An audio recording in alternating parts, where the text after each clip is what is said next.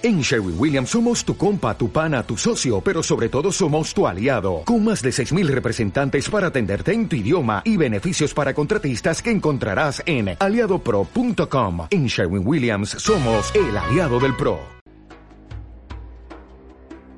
Luz en el alma. De Nizan Kristen. Capítulo 19. Después de varias jornadas recorriendo las imponentes formaciones rocosas, llegamos a un pequeño pueblo de montaña guiados por los símbolos grabados en piedra y por las estrellas que nos contemplaban desde lo alto del firmamento. En la aldea residían unas pocas personas que conseguían sobrevivir a las condiciones más duras. A medida que avanzábamos, nos sentimos atentamente observados por miradas llenas de sabiduría siguiendo nuestro caminar entre las pequeñas casas de piedra. En mitad de la aldea, observamos un rebaño de cabras siendo alimentadas por un solitario pastor. Después de acercarnos a él, pregunté. ¿Dónde podemos comprar algo de comida? Vengan conmigo. Los forasteros son bienvenidos en esta tierra, contestó el lugareño mientras comenzaba a caminar haciendo que las cabras le siguieran. Acompañamos al hombre hasta su casa. Se trataba de una cabaña hecha con incontables piedras apiladas unas sobre otras, que servía de refugio frente a los gélidos inviernos que allí reinaban.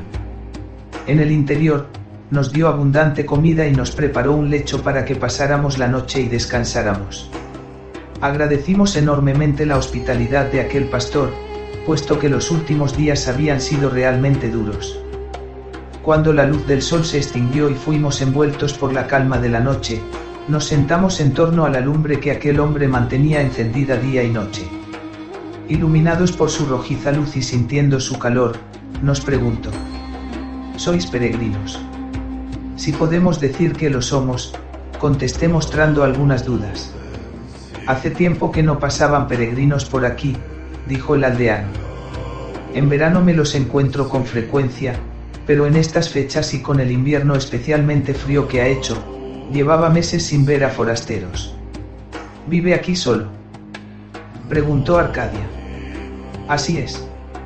Nací en este pequeño pueblo y nunca he salido de aquí. Crecí entre las montañas y desde que era un niño aprendí a pastorear a las cabras.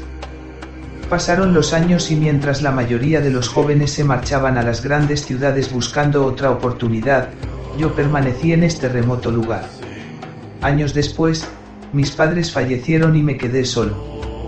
Con frecuencia, llegaban noticias de que aquellos jóvenes experimentaban una nueva vida de abundancia, e incluso algunos de ellos volvían de vez en cuando al pueblo. Relataban lo increíble que eran las ciudades y solían traer a mujeres bien vestidas que temían mancharse sus zapatos con el barro de los caminos. No puedo negar que en muchos momentos me planteé abandonar la aldea y emprender una nueva vida, pero las dudas y el miedo a enfrentarme a algo que desconocía me impidieron dar tal paso. Al fin y al cabo, aquí tengo todo lo que necesito. Bueno, todo menos el calor de una mujer. El hombre, que comenzaba a estar cubierto de arrugas, miró el fuego con ojos vidriosos. Después de unos instantes de silencio, prosiguió. Cada año que pasaba, más incapaz me sentía para poder emprender un cambio tan significativo, hasta que poco a poco aquellos sentimientos revolucionarios se extinguieron. Me acomodé en mi pequeña cabaña subsistiendo con la leche de las cabras, y aprendí a hacer quesos que intercambio por otros alimentos o vendo a los forasteros que pasan por aquí. Esta es la vida que tengo y la acepto tal cual es. Con frecuencia, me pierdo entre las grandes montañas con mi rebaño. Paso días y días totalmente solo, escuchando los aullidos del viento y contemplando la belleza del paisaje. Esos son los momentos que realmente me llenan, recordándome que sigo vivo. Aquel buen hombre reflejaba a través de su mirada la incapacidad de haber emprendido cambios en su vida por el temor a lo desconocido, y por miedo a lo que podría ocurrir. Mientras le escuchábamos, Arcadia y yo sentimos la tristeza que la soledad había provocado en él a lo largo de tantos años de existencia con la única compañía de las pocas cabras que tenía. Las gruesas paredes de roca que formaban su humilde cabaña, susurraban las incontables conversaciones que había mantenido consigo mismo debatiendo sobre la elección de adentrarse en un mundo desconocido y lleno de oportunidades o quedarse en aquel lugar solitario y frío, pero conocido. Cuando terminó de relatarnos su historia, el pastor nos ofreció el queso que él mismo hacía y después de disfrutar de su intenso sabor, Arcadia preguntó. ¿Nos podría decir en qué zona nos encontramos? Estamos un poco desorientados. Llevamos varios días caminando entre las grandes montañas y hemos perdido las referencias. Con orgullo, el pastor contestó. Queridos forasteros, acabáis de entrar en las tierras de Galicia. Pensando que nos encontrábamos más lejos de nuestro destino, exclamé lleno de júbilo. Estamos muy cerca de alcanzar nuestra meta. Poco después y derrotados por el cansancio, dormimos plácidamente. Por la mañana y tras agradecer la hospitalidad del pastor, le dimos algunas monedas que nos quedaban y continuamos nuestro camino. La noticia de saber que estábamos cerca de alcanzar nuestro destino, nos llenó de fuerza para emprender nuevamente nuestros pasos. Durante los siguientes tres días atravesamos paisajes de un verde tan intenso que nos cegaba, conocimos lugares mágicos y sagrados desde tiempos inmemoriales, y recorrimos varios pueblos llenos de simbología que anunciaban lo cerca que estábamos de nuestro destino. Comenzamos a encontrarnos con numerosos peregrinos procedentes de diferentes rutas y que se dirigían hacia la tumba de Santiago, tal y como se referían al final del camino. A pesar de que los motivos que les habían hecho emprender dicho camino eran totalmente diferentes a los nuestros, había algo que nos unía. Conversábamos con ellos relatando nuestras experiencias y escuchando las peripecias que ellos habían vivido, y nos dimos cuenta de que de alguna forma aquel mágico sendero transformaba a todo el que lo recorría independientemente de sus creencias, de los dioses a los que adorara o del oscuro pasado del que se estuviera huyendo. Pero hubo un peregrino que llamó especialmente nuestra atención. Su vestimenta era muy humilde y un tanto ajada. Sobre su pecho llevaba pintado un círculo perfecto rodeado de los signos del zodíaco representados con gran precisión, y de su cuello colgaba una cruz de madera que meticulosamente medida, quedaba en suspensión en el punto central del círculo. De esta forma, el crucifijo se encontraba rodeado de los símbolos zodiacales. Como pertenencias, únicamente llevaba una pequeña alforja de cuero desgastado y roído colgando de su cintura, y en su mano izquierda un gran bastón de madera reforzado con arandelas de metal en las que con gran paciencia, se habían representado extrañas inscripciones. Aparte de contemplar la cruz rodeada de símbolos paganos, me llamó la atención que aquel peregrino caminaba descalzo mostrando sus magullados y polvorientos pies sin protección alguna. Después de compartir con él parte del camino en silencio, me acerqué y lleno de curiosidad y un tanto desconcertado por los símbolos que llevaba sobre su pecho, dije. La combinación de simbología que lleva sobre su torso es un tanto peculiar. ¿Sabe lo que significan? El peregrino descalzo dibujó una sonrisa y mirándome fijamente a los ojos, respondió. Sé perfectamente lo que significan. Intentando saciar mi curiosidad insistí. Unir la cruz con los símbolos paganos no es una práctica bien recibida por estas tierras. Y más si tenemos en cuenta que estamos cerca de Santiago de Compostela. Uno de los lugares más representativos e influyentes de la Iglesia donde puede tener problemas por llevar dichas representaciones. El peregrino, sin inmutarse lo más mínimo, exclamó. Aceptaré los caprichosos designios que Dios tenga dispuestos para mí. Pero mientras tanto, llevaré conmigo estos símbolos y lo que representan. Insatisfecho por su respuesta, pregunté. Dime peregrino. ¿Cuáles son las creencias que te llevan a recorrer el camino hacia la tumba de Santiago? En tono sosegado y manteniendo la sonrisa en su rostro, el peregrino descalzo contestó. Cierto es que me dirijo hacia una tumba, pero no precisamente hacia el lugar donde reposan los restos de Santiago realizó el camino para venerar los restos mortales de Pristiliano. ¿Y quién es ese Pristiliano al que tanto veneras como para realizar el camino descalzo?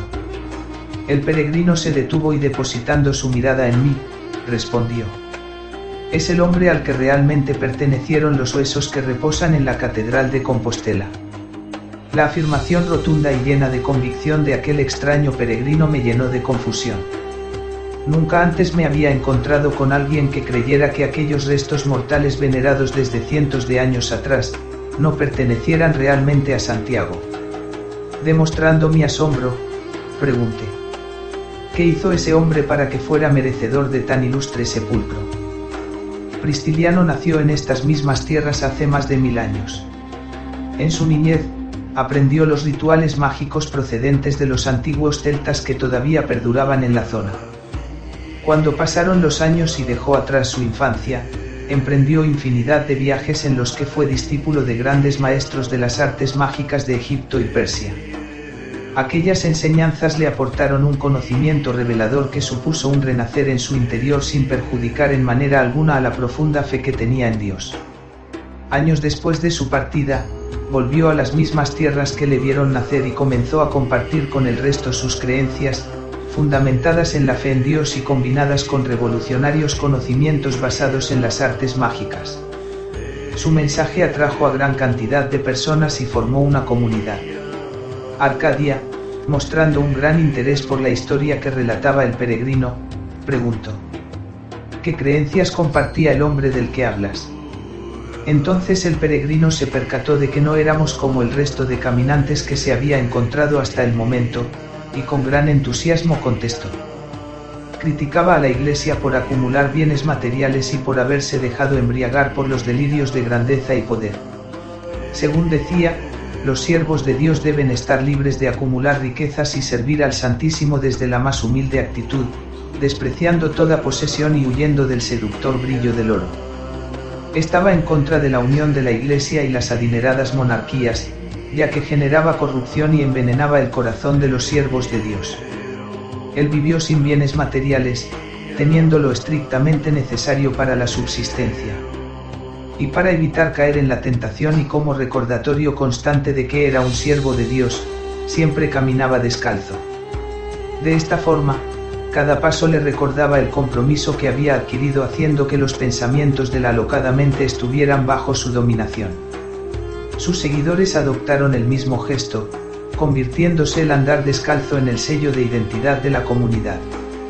Defendía la participación de la mujer en la predicación y en la enseñanza, y realizaban rituales litúrgicos en bosques y cavernas donde combinaban la lectura de la Biblia incluyendo los evangelios apócrifos, con bailes y cantos ancestrales creía en la influencia de los astros sobre nuestras vidas y realizaba predicciones en función de las caprichosas conjunciones de estrellas y planetas. También enseñaba que cada símbolo zodiacal está vinculado a diferentes partes de nuestro cuerpo, y que dichas partes actúan de puertas hacia nuestro interior pudiendo acceder a través de ellas a nuestra propia alma. Mientras le escuchábamos, vimos una pequeña ermita a poca distancia de donde nos encontrábamos. Entonces, el peregrino se detuvo observando atentamente los detalles arquitectónicos del lugar de oración, y después de un breve silencio prosiguió. Las enseñanzas de aquel maestro fueron bien recibidas por muchísimas personas. Entre sus seguidores, se encontraban desde mendigos a nobles incluyendo personas pertenecientes al clero. Estos últimos eran fácilmente reconocibles, ya que se dejaban el pelo largo, las poderosas jerarquías eclesiásticas comenzaron a preocuparse por la cantidad de seguidores que se unían a Pristiliano y por los mensajes que transmitía, poniendo en peligro muchas de las creencias y dogmas que la Iglesia intentaba inculcar en sus devotos. Este hecho hizo que con intención de erradicar la amenaza, le acusaran de herejía y de practicar magia. A pesar de que Pristiliano realizó varios viajes para encontrar un punto de encuentro y dialogar con la jerarquía eclesiástica, fue en vano. Finalmente le decapitaron junto a varios de sus seguidores. Cautivado por el relato del peregrino, pregunté. ¿Y cómo acabaron sus restos en la Catedral de Santiago? Los seguidores de Pristiliano eran muy numerosos y contaba con el apoyo de miembros importantes del clero. Llevaron sus restos mortales a Compostela y los depositaron en el templo antes de que éste se convirtiera en uno de los principales símbolos de la iglesia. Los influyentes jerarcas, al contemplar que las enseñanzas de Pristiliano no solo perduraban después de su muerte, sino que los seguidores se incrementaban de forma alarmante, emprendieron una sangrienta persecución contra todo el que apoyara o llevara a la práctica aquellas enseñanzas. Por último, queriendo evitar que se veneraran sus restos mortales y con la intención de crear un poderoso icono religioso, difundieron que aquella era la tumba del apóstol Santiago, y el paso del tiempo se encargó de que la historia de Pristiliano cayera en el olvido. El peregrino se dirigió a la pequeña ermita invitándonos a que le siguiéramos. Cuando nos adentramos en el templo, la oscuridad y frescor del lugar nos envolvieron. Contemplamos la belleza de las antiguas imágenes y representaciones agrietadas sobre techos y paredes mientras el peregrino descalzo se acercaba a una columna y señalaba hacia el capitel. Con gran asombro vimos los símbolos zodiacales grabados en la dura piedra. Después, Arcadia preguntó susurrando con su dulce voz. Transcurridos más de mil años y la persecución por parte de la Iglesia, ¿cómo es que aquellas enseñanzas se mantienen vivas a través de personas como tú? porque fueron muchos los que sobrevivieron y mantuvieron viva la llama que aquellas enseñanzas habían encendido en sus corazones. Sobrevivieron a la persecución transmitiendo aquel conocimiento de forma clandestina, y continuaron llevando a cabo los rituales litúrgicos amparados en la oscuridad de la noche. Gracias a eso, aquellas enseñanzas sobrevivieron al paso del tiempo llegando hasta nuestros días. Cuando una enseñanza es el fiel reflejo de la pureza más absoluta, nada puede evitar que continúe inundando los corazones de aquellos que son dignos de poseerla. Después de escuchar las palabras del peregrino, permanecimos en la pequeña ermita en silencio. Sentimos la acumulación de ruegos y plegarias que continuaban rebotando en las paredes de aquel lugar sagrado, mientras el relato que acabábamos de escuchar expandía los horizontes de nuestra propia mente. Satisfechos por los momentos que habíamos compartido, indicamos al peregrino descalzo que debíamos continuar nuestro camino. Uniendo las manos sobre su pecho y realizando una sutil reverencia, se despidió de nosotros diciendo, Yo me quedaré aquí más tiempo. Este es un lugar muy especial. Que Dios os bendiga e ilumine vuestros pasos con su luz. Tras la despedida, salimos de la ermita y poco después de emprender nuestros pasos, Arcadia preguntó, ¿Crees que lo que nos ha relatado el peregrino es cierto? No lo sé Arcadia. Pero lo que sí tengo claro es que si realmente es cierto, nunca lo sabremos. Son demasiados los intereses que podrían peligrar si esa historia fuera cierta y saliera a la luz. Después de un silencio interrumpido únicamente por el bello canto de los pájaros revoloteando sobre nuestras cabezas, exclamé un tanto entristecido. Son muchas las personas que depositan sus esperanzas, sus ruegos y sus lamentaciones en aquella tumba. Realizan un gran sacrificio para alcanzar la sepultura sagrada después de un desafiante camino y sin embargo, si la historia fuera cierta, estarían depositando todo su esfuerzo y dedicación en una mentira. ¿Qué crees que ocurriría si realmente el relato de Pristiliano fuera cierto? cómo afectaría a las miles de personas que han demostrado una abnegación absoluta por una creencia que puede ser falsa. La creencia en sí misma es lo que menos importancia tiene Gabriel. Lo realmente importante es lo que dicha creencia genera en ti. Independientemente de los restos mortales que contenga la Catedral de Compostela, aquellos que se desprenden de todo para emprender el duro camino dejando atrás sus pertenencias y todo lo que les definían e identificaban, experimentan un renacer interior provocando que sus ojos vean el mundo de manera diferente. Sus corazones resplandecen con una luz intensa y sienten que Dios les acompaña en su particular procesión por la vida. Aquella sepultura no es más que un símbolo que representa algo mucho más importante que simplemente la tumba de un hombre especial. Alcanzarla implica un recorrido por nuestro propio interior, mostrándose ante nosotros de una forma u otra todas las debilidades y miserias que arrastramos por la imperfección de nuestra carne. A medida que avanzamos, nos enfrentamos a esa oscuridad y tenemos la oportunidad de vencerla y liberarnos de ella. Eso es lo verdaderamente importante del camino, independientemente de las enseñanzas que inunden tu mente. Las creencias no son más que simples interpretaciones de la realidad que nos rodea debido a su complejidad y nuestra incapacidad para poder entenderla en toda su plenitud, hacemos burdas aproximaciones de lo que supone realmente. Cogiendo la mano de Arcadia pregunté. Entonces, crees que no existe la verdad absoluta. Creo que hay muchos caminos que llevan a la verdad absoluta y que hay muchas maneras de alcanzar la respuesta a todas nuestras preguntas. Pero con frecuencia, confundimos el camino que recorremos para alcanzar la verdad con la propia verdad. Aquel que crea que posee esa verdad absoluta tan ansiada, realmente está muy lejos de ella. Cuanto más nos acercamos al conocimiento eterno procedente de la propia divinidad, más conscientes somos de lo poco que sabemos y lo mucho que tenemos por aprender. Mientras continuábamos recorriendo el camino envueltos en profundas reflexiones provocadas por el encuentro con el peregrino descalzo, afiladas e imponentes atalayas comenzaron a resquebrajar el horizonte ascendiendo hacia los cielos. La hermosa ciudad de Santiago de Compostela coronada por las altas torres de su catedral se mostró ante nosotros, al igual que las visionarias imágenes habían iluminado las retinas de los profetas bíblicos. Capítulo 20 Llegamos a Santiago de Compostela acompañados del crepúsculo, y las calles comenzaban a vaciarse del constante bullicio mientras la noche cubría con su oscuridad sus hermosos edificios. Caminando en silencio, pudimos sentir cómo cada rincón de aquella ciudad emanaba los restos de las incontables historias acontecidas a lo largo de cientos de años. Recorrimos varias calles solitarias hasta llegar a la catedral. Su recargado pórtico repleto de representaciones y simbolismos nos cautivó de inmediato después de deslizar suavemente nuestras manos por la fría piedra del exterior de las puertas, nos adentramos en el interior del templo. El aroma a incienso y hierbas aromáticas nos envolvió con su agradable fragancia, mientras el silencio absoluto penetró hasta lo más profundo de nuestro interior.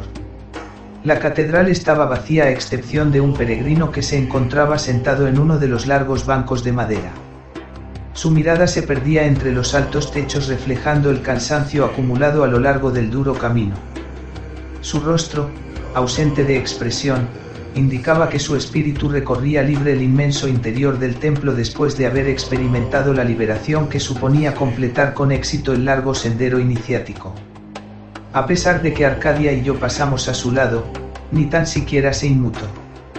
Nuestra presencia no provocó ni la más remota alteración del estado místico en el que se encontraba. Dicho estado, era la recompensa por todo el esfuerzo y sacrificio que había realizado, desprendiéndose de las innumerables y correosas imperfecciones de su mente a través del mágico camino. Recorriendo las entrañas del templo, sentimos el gran poder que albergaban aquellas robustas paredes, y fuimos conscientes de que había sido un lugar de culto mucho antes de que la iglesia se apoderara de él y construyera uno de sus símbolos más poderosos. Los desgastados grabados en algunos de sus enormes bloques de piedra, servían de sutil reflejo de los ancestrales cultos que se habían realizado en aquel lugar desde que el ser humano lo pisó por primera vez. Nos detuvimos enfrente del gran altar y después de un largo silencio, Arcadia susurró. Las personas que erigieron esta catedral sabían perfectamente dónde la estaban construyendo. Eran poseedores de un conocimiento oculto que venía heredado de creencias consideradas paganas, encriptando a través de los relatos de muchos de estos santos las claves de dicho conocimiento. En esencia, es el mismo conocimiento y mensaje, y las mismas enseñanzas adornadas con diferentes nombres y apariencias al igual que las culturas que tiempos atrás veneraron a otras deidades en este mismo lugar, ellos también aprovecharon la fuerza que fluye desde el corazón de la propia Madre Tierra para potenciar sus creencias, tener experiencias reveladoras, y engrandecer el nuevo culto que aquí instauraron sustituyendo a los anteriores. Con cada palabra de Arcadia y mis propias vivencias, las diferentes piezas que formaban la historia de lo que fueron mis creencias iban encajando a la perfección cobrando un sentido revelador. Continuamos recorriendo la catedral hasta que nos detuvimos frente al sarcófago de plata que contenía los restos mortales. No pude evitar recordar el relato del peregrino descalzo, viendo con otros ojos aquel enclave tan especial y venerado. Una vez finalizado nuestro recorrido por el interior de la catedral, salimos al exterior y continuamos nuestro camino. Santiago no era nuestro destino y siendo que las temperaturas eran cada vez más agradables y templadas gracias a la primavera, decidimos salir de la ciudad y buscar un lugar donde dormir al raso. A poca distancia y con la visión de Santiago abrazada por las sombras, encontramos un plácido claro en un bosque donde nos tumbamos y descansamos. La protección de la piel de lobo era más que suficiente para poder pernoctar, envueltos del murmullo constante de las ramas zarandeadas por el suave tacto del viento. En aquel claro, los árboles nos permitían contemplar la infinita negrura del cosmos tapizada por los incontables luceros, creando una estampa tan bella que no hay palabras suficientes que sean capaces de describirla. En aquel instante, los recuerdos de todo lo que habíamos vivido hasta aquel mismo momento brotaron de nuestra memoria. Identificamos las muchas emociones que estaban transformando nuestro interior a medida que avanzábamos por el camino de las estrellas. Abrazados, agradecimos cada momento que habíamos vivido, y todos los acontecimientos que habían dirigido nuestros pasos hasta el plácido claro en el que nos encontrábamos, sintiendo el calor y el amor que compartíamos. Recordamos que incluso los acontecimientos más turbadores y aparentemente peligrosos que habíamos vivido, nos habían orientado hasta aquel lugar, por lo que llegamos a la conclusión de que nuestra mente calificaba los acontecimientos en función de lo que pretendíamos conseguir de los mismos. Si un suceso confirmaba nuestras expectativas, sería recibido como bueno y nos llenaría de felicidad. Sin embargo, si un acontecimiento era inesperado y suponía una prueba para nosotros, lo recibiríamos como una desgracia cayendo en la mayor de las tristezas. Pero realmente ningún acontecimiento era bueno o malo. Simplemente era como tenía que ser. En los momentos de silencio que precedían a nuestras palabras, sentí que una fuerza poderosa recorría mi interior como lo hacen las mareas cuando cubren con sus aguas la arena de una playa. Después de deleitarme con la confortable sensación, me di cuenta de que se trataba del amor que sentía por Arcadia y que con cada paso que dábamos, crecía sin límites aproximándose a la eternidad. La euforia y el agradecimiento por la vida que tenía la oportunidad de experimentar, rebosaban de mi propio cuerpo transformándose en un cegador resplandor que solo yo podía llegar a ver. Cuando la madrugada cerró nuestros párpados con su suave tacto, nos adentramos en el mundo de los sueños continuando con nuestro aprendizaje y surcando realidades sin límites. Por la mañana, el sol primaveral acarició nuestros rostros invitándonos a despertar. Después de disfrutar del intenso sabor del queso elaborado por el pastor solitario, emprendimos la marcha llenos de alegría. Nuestro destino era alcanzar el fin del mundo, y el lugar donde tendríamos que detener nuestros pasos porque no había más camino. Nuestro destino era Finisterrae, y estábamos muy cerca de alcanzarlo.